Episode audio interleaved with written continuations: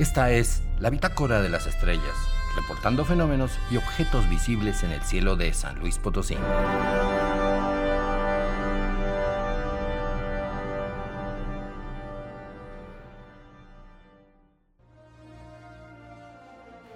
Lluvia de estrellas. Las estrellas fugaces Perseidas tuvieron su máximo el día 12, pero unas pocas seguirán cayendo desde el cielo del norte. Habrá dos lluvias más, las acuáridas que se verán desde el inicio de la noche llegando desde el este.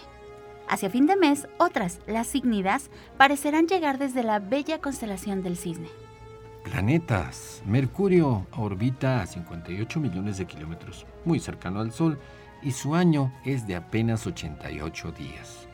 Alcanzará su punto más alto sobre nuestro horizonte al oriente estas tardes después del ocaso en la constelación de Virgo. Saturno ahora se localiza en la constelación de Capricornio y el día 19 tendremos la conjunción de la Luna y Marte. Nuestro satélite aparentará estar muy cerca de ese planeta. Por cierto, el rover Curiosity cumple este mes ya 10 años de explorar, vagando lentamente sobre sus seis ruedas metálicas por los fríos desiertos rocosos del planeta rojo, analizando el suelo, la geología, la atmósfera y el clima marciano con sus instrumentos, cámaras y sensores buscando trazas de agua esencial para la vida y elaborando mapas para cuando los humanos viajen hasta allá. Es muy sugestivo contemplar a Marte e imaginar lo que el ingenio humano ha logrado.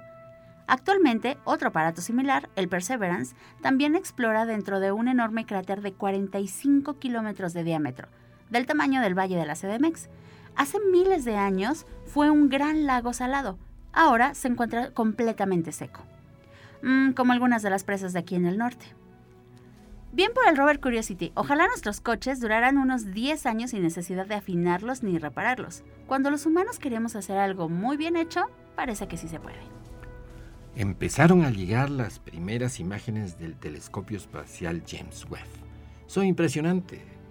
Grupos de galaxias girando, interaccionando entre sí, espesas nebulosas, producto de explosiones estelares condensándose para formar nuevas generaciones de estrellas y planetas, reciclando elementos formados en el interior de astros ya extintos.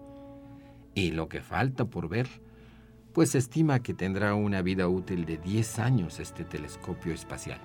Esperemos que nuestras pequeñas mentes evolucionadas en las tribus de homínidos correteando en la sabana africana puedan al fin entender el gran espectáculo cósmico.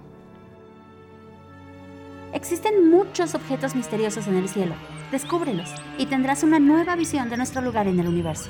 Para Radio Universidad informaron Jessica Mena y Cristian González del Carpio. Grabación Lalo Carrillo, edición Ángel Pérez.